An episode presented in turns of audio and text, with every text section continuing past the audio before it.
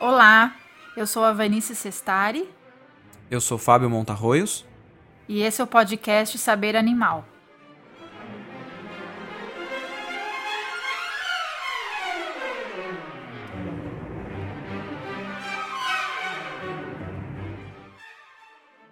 Sejam bem-vindas e bem-vindos ao podcast Saber Animal.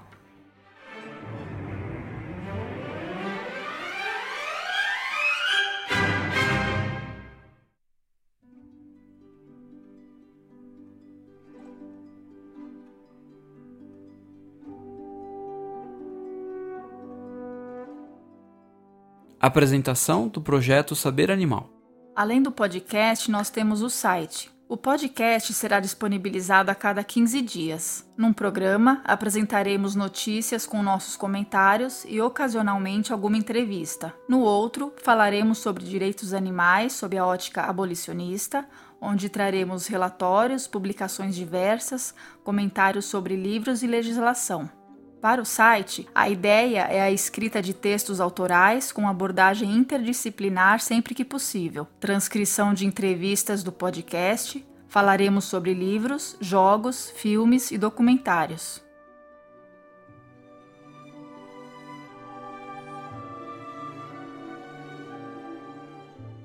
E por esse ser o programa número zero, acho que vale a pena a gente se apresentar.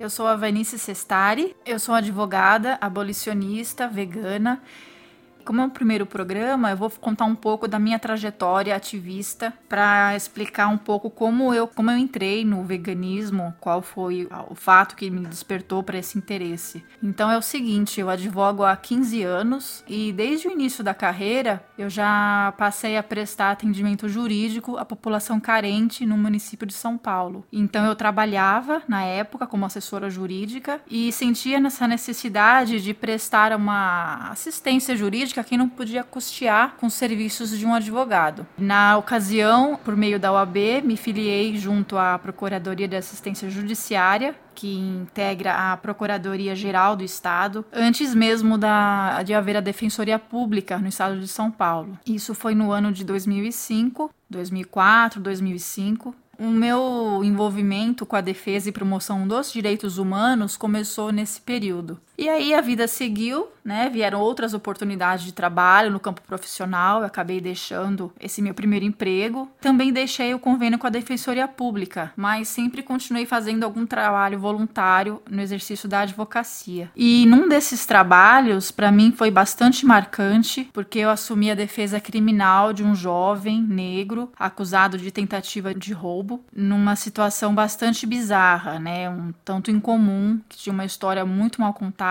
e ele já estava preso provisoriamente há alguns meses. Então eu soube desse caso. Ele já estava praticamente jogado e esquecido no cárcere já e eu soube que ele sofria violência de outros presos e de alguns agentes do Estado. Então isso foi algo que me deixou bastante impressionada. É, e fazendo essas reflexões sobre crueldade, tortura e violência dentro do cárcere, eu então passei a refletir sobre essa violência de humanos, né, de pessoas contra pessoas. E certo dia, enquanto eu fazia essas reflexões, eu estava é, preparando o almoço e estava fritando um bife, um pedaço de carne, e foi algo assim assim, bastante revelador, porque foi como se eu tivesse tido uma epifania. Eu tive uma impressão de que eu estava participando também de um ato violento. E até então eu nunca havia pensado nisso e eu passei a, a, achar abominável aquele ato de tortura, né, de crueldade com outro ser vivo. Então eu fiz essa relação que nós chamamos de conexão, né? Nós veganos geralmente falamos que em algum momento das nossas vidas nós fazemos a conexão da violência, do sofrimento humano com o sofrimento e a violência dos animais. No meu caso foi assim que eu me envolvi com o veganismo e para mim foi uma das melhores decisões que eu tomei na minha vida, né, que eu, eu decidi finalmente que eu não mais participaria de um ato de violência brutal como esse, né, da morte de um, de um ser indefeso, vulnerável. E então assim que foi que eu me encaminhei para o veganismo. Isso foi em 2015 que eu comecei a pensar no assunto, né, a partir dessas reflexões e me tornei ovo-lacto vegetariana, é porque eu não tinha ainda a compreensão que eu tenho hoje, naturalmente. E depois de um ano, então desde 2016, eu me, me considero vegana, né, não, não consumo nada de, de de produtos de origem animal. Foi isso, e de e há mais já quase quatro anos sem comer carne, a carne dos animais. Eu sou Fábio Montarroios, sou formado em História, trabalho atualmente numa instituição cultural aqui de São Paulo e entrei no veganismo junto com a Vanice. Ela tomou essa decisão de não se alimentar mais de carne e eu também embarquei nessa. Eu tinha essa vontade, mas nunca verbalizei, nunca nunca me interessei pelo assunto, nunca voltei a minha atenção a isso, então acabou sendo que foi muito oportuno essa vontade dela e esse meu desejo que existia, mas não, não tinha ganhado uma forma ainda. Então a gente começou, né, sendo ovo-lacto vegetariano e depois a gente partiu para o veganismo e isso não demorou muito, né, Vanice? Foi. Não, um ano nós ficamos como ovo-lacto vegetarianos. Já faz três anos que nós somos veganos. É, eu acho que todo mundo que passa por, um, por essa mudança, né, de, de alimentação e de, de ver os animais de outra forma, acaba sendo um processo, assim. A gente, a gente deu bastante sorte disso não, não demorar tanto, né? A gente já. A gente se alimentava ainda, né? De muito queijo, de muito. Quer dizer, isso deixava a situação bem, bem complicada, mas conforme a gente foi progredindo nisso, é, a gente partiu até que rapidamente pro, pro veganismo. E eu acho que foi uma das melhores coisas que a gente fez, né? Sim. A gente começou a se interessar pelo assunto e começou a, a, eu particularmente comecei a pesquisar sobre isso, sobre o sofrimento dos animais. E aí você vai sendo levada por um caminho de que é, por uma questão de é, coerência e lógica, pelo, pelo aquilo que você já despertou, não faz sentido, porque todos são animais, todos sentem dor, todos sofrem, né? Todos sentem prazer, todos querem viver. E a, nós nos considerávamos, eu pelo menos, vegetarianos, né? Eu era, achava Sim. que eu era vegetariana. E e continuava comendo omelete. É, ovo não dá em árvore, não é vegetal. São coisas assim tão óbvias que a gente acaba é, não percebendo por conta dessa cultura dominante nossa. O Fábio adquiriu um livro do Peter Singer, sabe, é Libertação Animal, que é um clássico, né, para quem se depara com o assunto de, de direitos animais. Então eu passei a ler esse livro, continuei a reflexão e dali a um ano, mais ou menos, foi quando eu me tornei vegana. Foi, foi mais ou menos o, o período que eu me deparei com esse livro, comecei a ler esse livro. Então, no, no, meio da leitura, eu nem cheguei a terminar o livro. Eu já tinha me convencido de que eu deveria ser então vegana, por tudo aquilo que eu acreditava, por tudo aquilo que eu já havia refletido, não fazia o menor sentido continuar é, me alimentando com laticínios e ovos e iogurte, né, tudo que é derivado de animais. Então, assim, me tornei vegana. E nós fizemos essa, essa conversa, né, e o Fábio entendeu perfeitamente e a gente é, e da minha parte, eu posso inclusive dizer que eu tive ganhos é, pessoais, assim, muito rapidamente, né? Eu até perdi bastante peso por conta dessa mudança na alimentação. Passei a me sentir bastante saudável. Eu tinha problemas antigos é, que pareciam insolúveis, né? Mas todos eles tinham relação com a alimentação. Porque enquanto a gente come esses produtos da indústria, né? Da, da exploração animal, a gente come também não só os animais, mas muito lixo. Vem muita porcaria junto disso, né? Isso faz muito mal para nossa saúde. É, de uns tempos para cá, pelo menos eu, em consultas médicas que eu passei, eu reparei que, sei lá, na, na última década ou até um pouco antes, os médicos já não perguntam mais assim o que você come, do que o que você, se você come muita gordura, se você se alimenta disso, se você bebe, se você fuma, eu já não vejo mais nenhum tipo de pergunta desse tipo. E eu acho que esse sistema, né, ele é tão dominante dessa indústria da exploração animal que todo mundo meio que embarca nessa e não, e não se dá conta, né, de que às vezes muitos problemas de saúde têm ligação com o que a gente come. E uma mudança simples, não é nenhuma mudança tão difícil assim, tirar a carne da alimentação. Quem estiver pensando nisso, né, quem estiver ouvindo a gente, estiver cogitando essa possibilidade, não tenha receio, porque é muito é, é relativamente simples, né? Não, não requer grande esforço. Vai mudar a sua dinâmica da sua vida em alguns aspectos aspectos, mas mesmo uma pessoa com poucos recursos consegue resolver. Quer dizer, não precisa ser rico para ser vegano, não precisa comprar os produtos mais caros, produtos muito específicos, não. A alimentação vegana, ela é relativamente simples. Ela pode ser simples e talvez ela até deva ser simples, porque com essa simplicidade a gente consegue comer basicamente o que a gente precisa.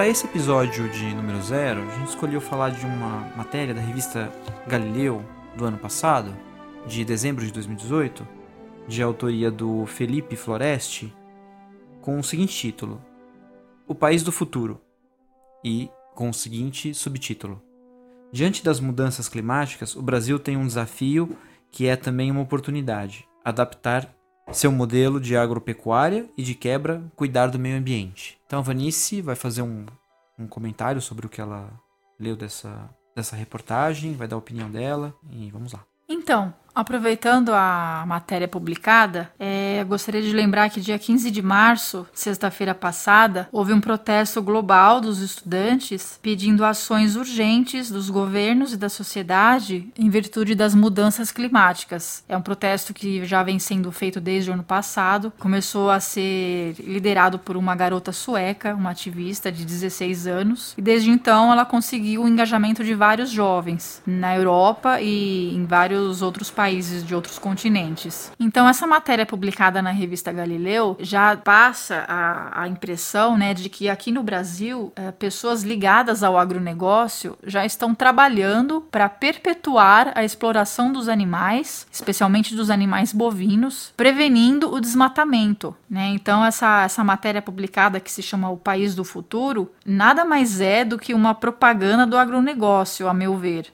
É, eles trazem informações como uma forma de convencimento de que é possível continuar o consumo de carne sem ao menos reduzir, né? E muito pelo contrário, multiplicando a produção e ainda preservando o meio ambiente sem desmatar. E o que me parece até de um modo um tanto irônico, é, no artigo ainda está mencionado que isso ajudaria a salvar milhares de vidas, né? E a gente não, não sabe do, de que vidas, quais vidas ele está se referindo.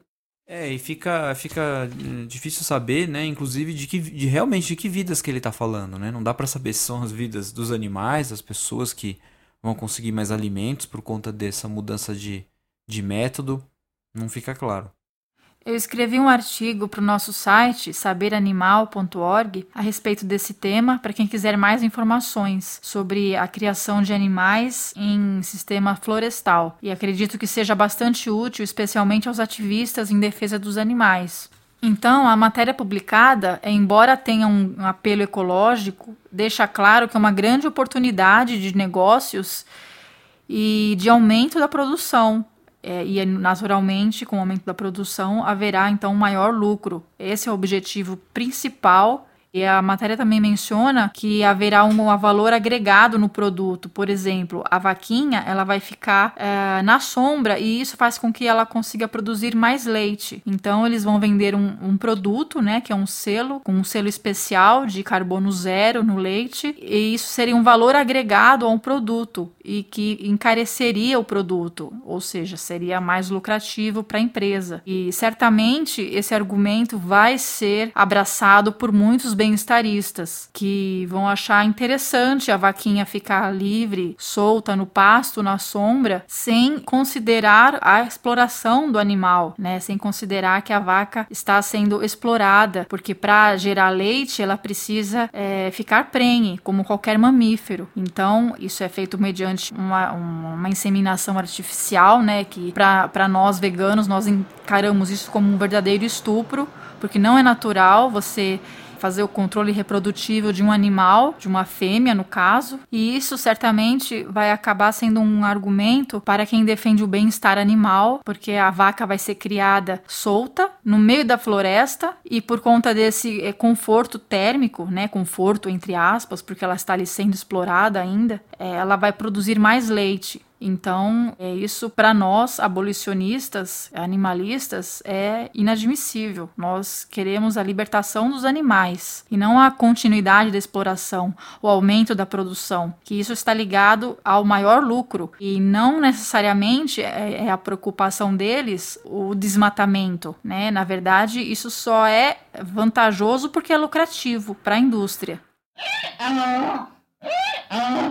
Também conhecido como sistema silvipastoril, esse modelo autoproclamado sustentável, na verdade, não se constitui em floresta nem agrofloresta, como dizem.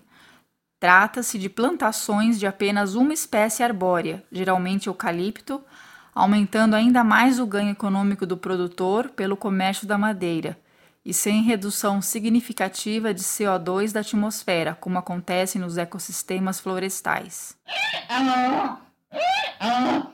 Eu pensei, sabe naqueles vídeos que a gente via das vaquinhas entrando naquele ciclo, tipo uma máquina redonda? Por que, que o produtor de leite abandonar esse sistema para esse sistema de floresta? Tipo, a vaca fica no floresta, depois ele volta, pega o leite dela?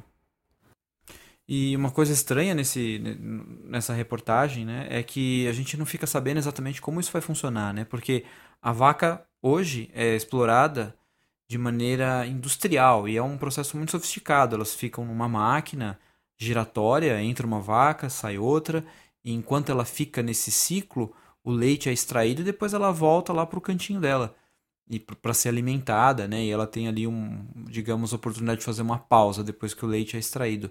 Eu não vejo de que forma uma indústria que já está tão sofisticada abandonar isso para deixar a vaca ficar no meio da, do, de um pasto onde também tem uma floresta e depois eles trazem essa vaca. Não fica muito claro como vai ser o manejo desses animais e também a gente não sabe é, o que, que vai se fazer com as fezes deles, né? Porque eles, do jeito que eles, do jeito que é feito hoje no pasto, vai acontecer da mesma forma se for uma floresta, as fezes vão ficar por lá. E o solo não tem como absorver tamanha quantidade de excrementos, como já acontece no atual sistema industrial.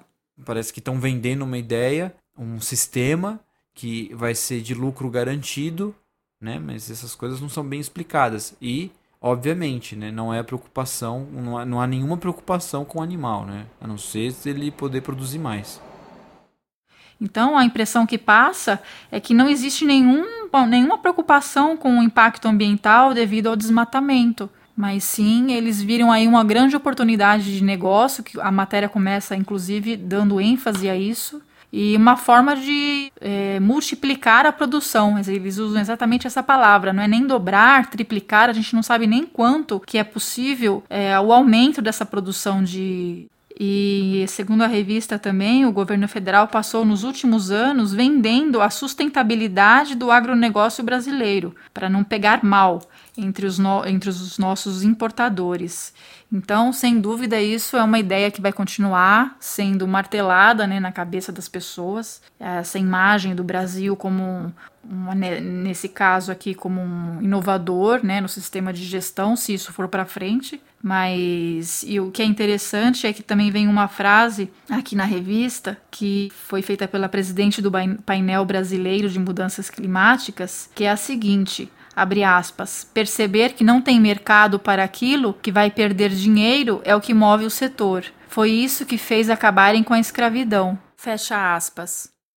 E essa fala é absurda também, não só por, por esse contexto, mas é porque ela exclui como se a escravidão tivesse acabado por um ato de bondade, né, e também por questões econômicas, mas não, teve influência forte dos abolicionistas e também das próprias revoltas de escravos, né? Então, a coisa não é tão tranquila como a presidente do painel de mudanças climáticas diz.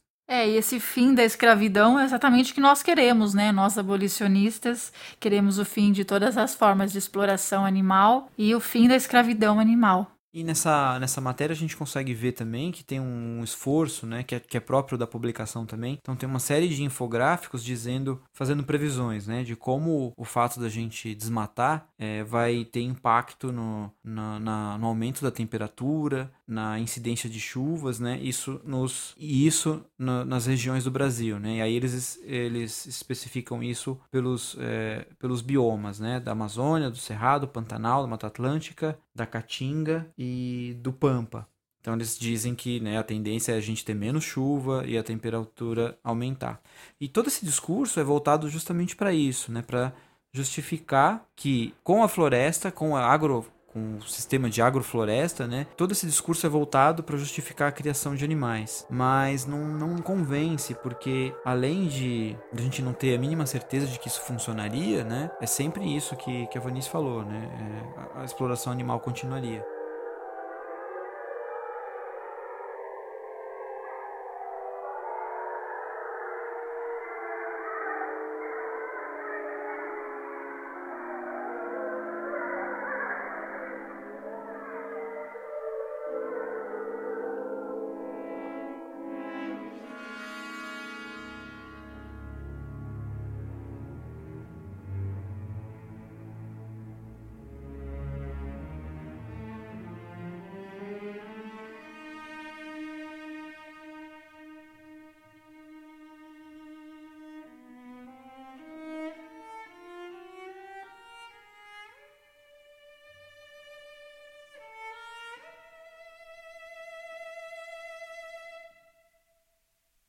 Outra matéria que a gente se dispôs a tratar aqui no podcast do Saber Animal eh, saiu na revista National Geographic Brasil, isso no mês passado, em fevereiro, e ela trata dos cangurus. O autor da matéria é, é o Jeremy Berlin, e o título da matéria é esse: Um símbolo amado vira uma praga. E o subtítulo é Os cangurus são os ícones da Austrália, mas destroem plantações e causam acidentes. Então, o autor aqui, ele fala, obviamente, né, do, da preocupação de, de protetores de animais com esses cangurus, mas ele, todo o percurso da, da matéria é voltado em expor o canguru como, de fato, está no título, uma praga. Na Austrália, tem um, um, regiões né, da Austrália que tem uma concentração maior de quatro espécies de canguru. Então, eles, esses cangurus, o que acontece? Eles é, invadem propriedades de agricultores, eles invadem áreas residenciais, eles perambulam por estradas. Então, na verdade, o convívio com eles é, não é dos mais fáceis. Mas teve aí um, um boom populacional, né?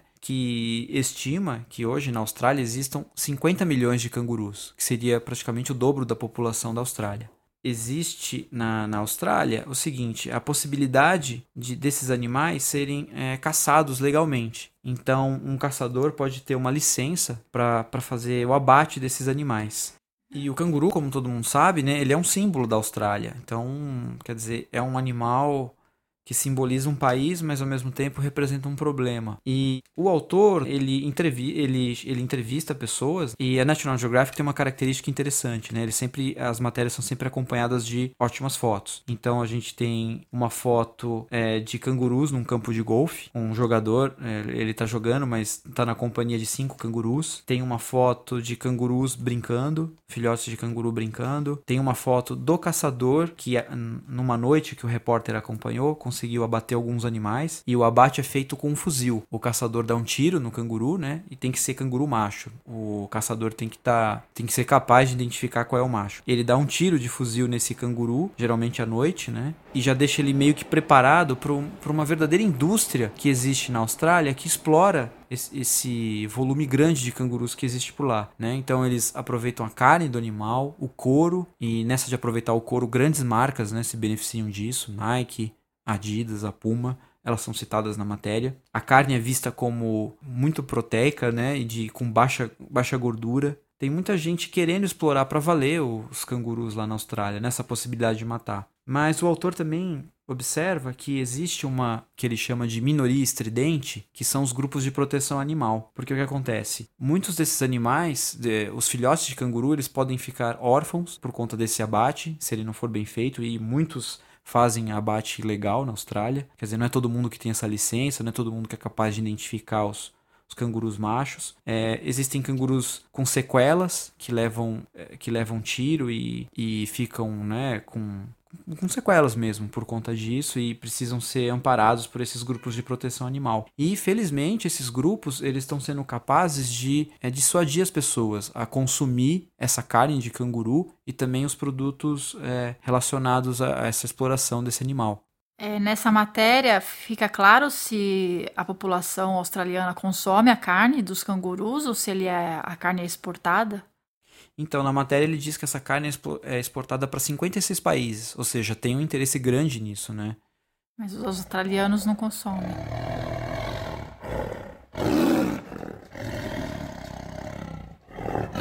meses, então elas vão ser minhas cobaias da piscina. Mas para ficar melhor, a gente vai fazer um churrasquinho lá em casa com uma carninha top, cervejinha e é nóis, vamos fazer uma comprinha aqui agora.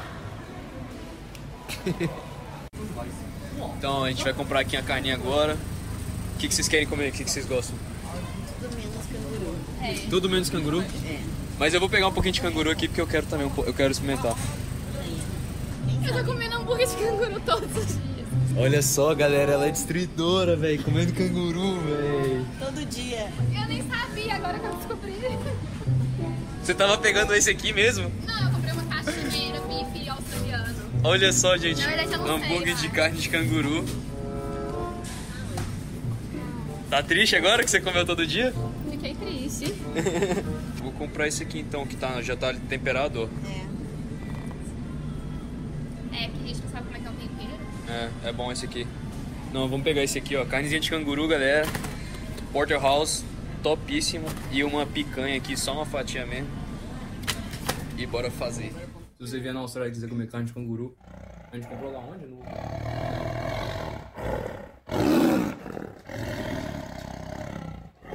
não fica claro, mas o que, o, o que deu a entender é que, graças a esses ativistas de animais, o interesse e o que eu, pelo que eu pude entender, na Austrália caiu. A atividade desses ativistas fez com que o interesse por produtos ligados ao canguru caísse. Então, é, parece que na Austrália tem uma cota de abate que o governo permite de 7 milhões, mais de 7 milhões de animais mas por conta dessa redução no interesse no consumo da, dessa exploração desse animal especificamente, é, os caçadores têm abatido pouco mais de um milhão de animais, o que é um número né, extremamente grande. E esse número de 50 milhões de animais é só uma estimativa, que muitos dizem que é, na verdade, inflado justamente para justificar essa exploração. Então, na verdade, nem se sabe se são 50 milhões de animais para valer. E segue nessa toada, né? E um outro aspecto interessante é que eles listam, né, como predadores naturais do canguru, o dingo, que é tipo um cachorro que tem na Austrália, é, os aborígenes, que são os indígenas da Austrália, eles também seriam os predadores do canguru, né, que que tradicionalmente já, já caçavam os cangurus antes da colonização na Austrália. E seria isso, né? Essa ausência de, de predadores faz com, fez com que essa população crescesse. E tem uma fala de, e tem inclusive fala de líderes indígenas, né, que gostariam de ter o monopólio dessa exploração da carne e dos produtos relacionados ao canguru. Eles acham que por esse laço tradicional, eles deveriam ter a última palavra na decisão de que se os cangurus deveriam ser ou não caçados, a quantidade e tudo mais. Então, e, os, e os, esses aborígenes, eles veem essa questão como uma questão econômica, mais econômica do que tradicional, mas eles usam o discurso da tradição para também querer se beneficiar dessa dessa exploração do canguru. E uma das fotos aqui também, né, que, eu, que tem na revista é um canguru descansando, né, sendo é, cuidado aqui por um ativista. Tem também cangurus na praia com turistas, né, o que parece ser turistas é, querendo brincar com eles. E também uma que é muito, muito curiosa. É uma criança dentro de uma casa vendo o canguru no jardim. E essa, e essa foto me fez lembrar de uma música do Edgar, que é um, ele é um rapper, né, aqui de São Paulo, que diz que o futuro é uma criança com medo de nós.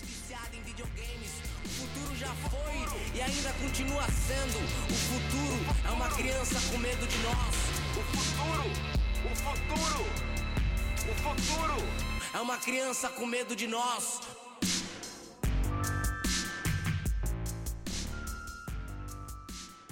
Essa criança tá sorrindo quando tá vendo o canguru, né? E mal sabe ela o que os adultos planejam para esses animais. E o canguru tá ali no jardim, tá lá, né? Sei lá, procurando alimento, e ele tá encarando a criança, e a criança ali dentro da, da residência tá encarando o canguru sorrindo, né? Provavelmente muito encantada ali com o animal.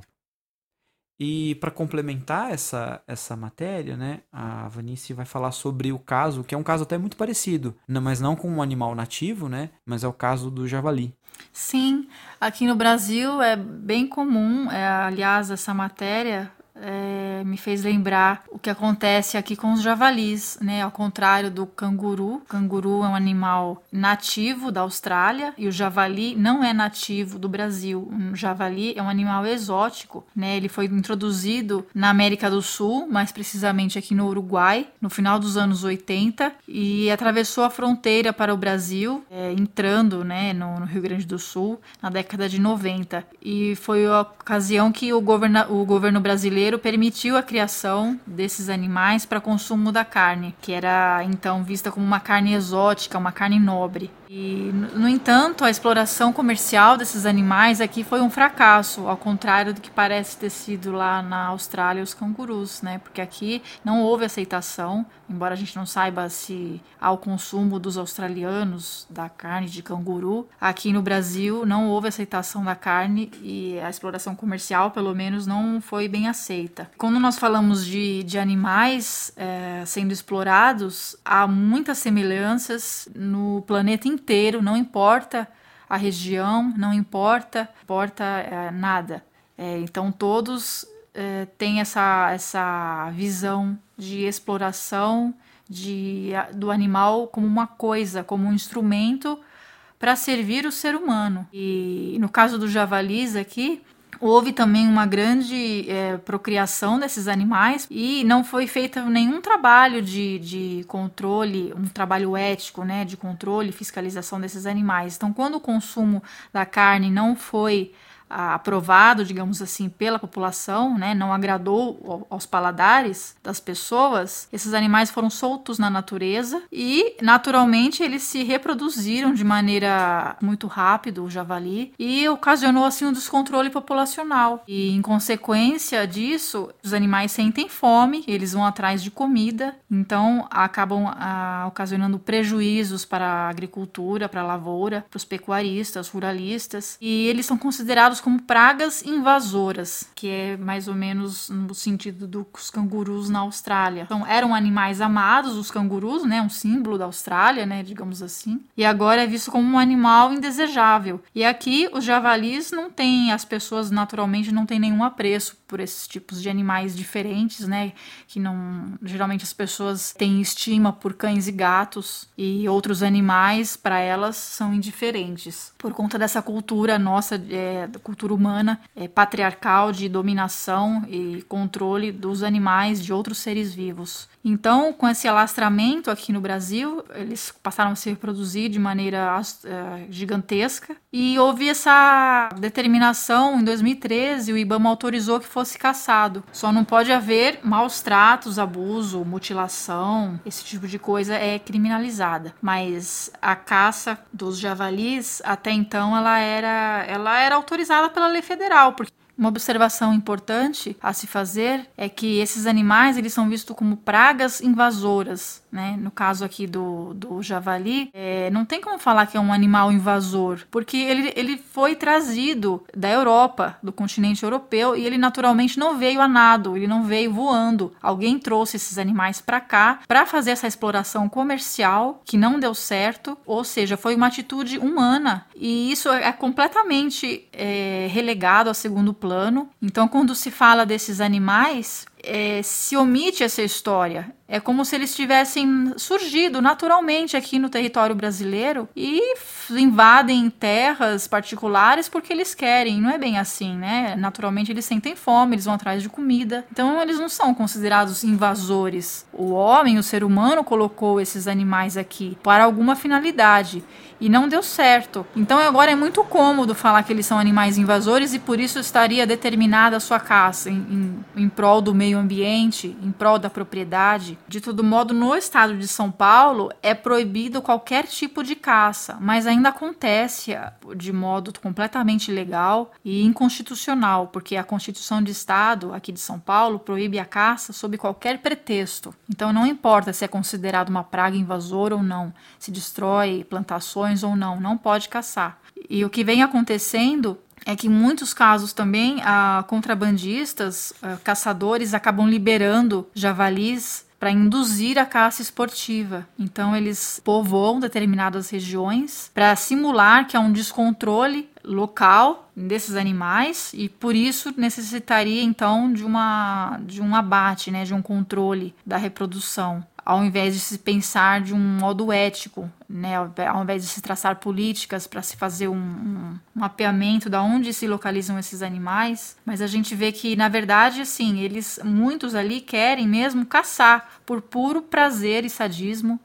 E e um fato interessante é que há, há, relatos que, inclusive em ilhas do litoral de São Paulo, aparecem javalis, né? E em ilhas, naturalmente, o animal não, não, vai a nada, alguém leva eles para lá e eles se reproduzem. Então, eles, as autoridades públicas, os agentes públicos, eles ignoram a lei, eles desconsideram que existe uma determinação legal que proíbe a caça, pelo menos no estado de São Paulo, mesmo porque a determinação do IBAMA de 2013 ela é uma instrução normativa que está abaixo da lei, né? Elas são determinações administrativas, não podem se sobrepor à lei e muito menos à Constituição. Então é isso, os animais eles acabam sendo tendo uma morte terrível, né? Uma morte cruel, muitas vezes com o uso de cães, fazem armadilhas, embora a lei prevê crime de maus tratos nesse caso, não pode fazer esse tipo de, de manejo, né? Que nem para nós nem um manejo, mas é um assassinato de, de seres indefesos e vulneráveis. Era para ser feito algo de forma ética, um controle populacional dessas, desses animais. E isso não é feito, porque não existe, não existem, até mesmo ambientalistas defendem claramente ah, o extermínio dos javalis, né? Eles, eles estão pensando lá na, nos ruralistas, no, nos pecuaristas, nos interesses deles mesmos e não no, no bem-estar do animal.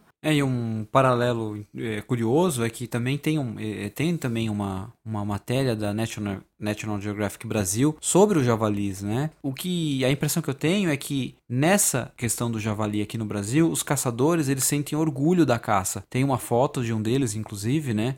Com cabeças de javali na sua, na sua residência e tal. Mas na Austrália, esses caçadores que fazem essa caça é, regularizada, né? Para atender a indústria da carne e do, da exploração do canguru, eles não, não, não sentem nenhum tipo de reconhecimento social. Tem uma fala deles assim que é o seguinte, que está aqui na matéria, né? Para eles, né, as pessoas, somos o lixo do lixo. Eles, é, se, eles se consideram, então, fazendo um trabalho que ninguém quer fazer, um trabalho sujo. E de fato é, né? Porque é um trabalho que envolve crueldade.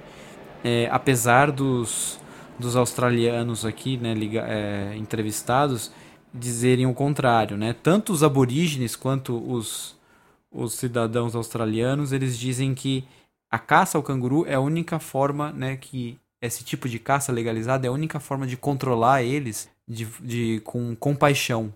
Eles usam até esse termo, os dois, o aborígene e o cidadão australiano aqui, que é de uma associação australiana da indústria do canguru. Né? Eles acham que essa é a melhor forma de, de fazer esse controle populacional. E eles dizem, inclusive, que os ecologistas aprovariam esse tipo de, de situação. O que não deixa de ser nada muito irreal, né? Porque a gente observa muitos ecologistas preocupados com, com a economia e nem um pouco com os animais. E para piorar esse cenário, deputados da bancada ruralista, com apoio de Jair Bolsonaro, tentam liberar a caça de animais silvestres no Brasil, com projetos de leis em andamento. Então é isso para esse primeiro, esse programa número zero. Né? A gente falou de duas, duas questões aí que são bastante importantes. Eu acho que quem nos ouve pode se aprofundar. A gente vai deixar links aqui no, na descrição do programa, tanto no, no agregador ou para quem quiser visitar achar o nosso programa no nosso site. O endereço do nosso site é saberanimal.org, onde estarão disponíveis todos os nossos conteúdos, inclusive os programas do podcast. Você também poderá nos seguir pelo aplicativo Telegram disponível para Android, iOS, Windows e outras plataformas, e pelo seu aplicativo de RSS preferido, o Feedly, por exemplo. O podcast, vale reforçar, você poderá ouvir no seu aplicativo de podcast preferido, seja em Android, iOS, Windows, etc., e também no Spotify. É isso. A gente espera que vocês tenham gostado. É, a gente aceita aí sugestões, críticas só comentar na, na, na página. Bem, então é isso por hoje. Um abraço a todos e até a próxima. Tchau, tchau, pessoal. Tchau.